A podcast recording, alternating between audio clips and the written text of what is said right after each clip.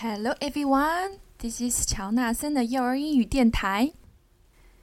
今天的故事啊，是来自爱惜人的点播，《Maisie's Bus》by Lucy Cousins。Maisie is driving her bus today. Who will be at bus stop number one? It's Cyril. Hello, Cyril.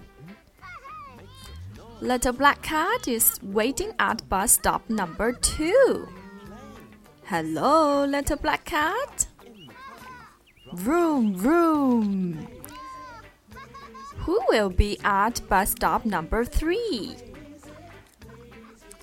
It's Tallulah waiting in the rain. Hello, Tallulah. Eddie is waiting at bus stop number four. Will there be room on the bus? Hooray! There's room for everyone! Room, room! Where's Maisie going now? Bus stop number five. It's time to get off, everyone. Oops!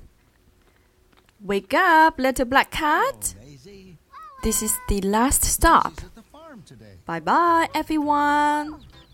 Bye bye, Maisie. Room, room.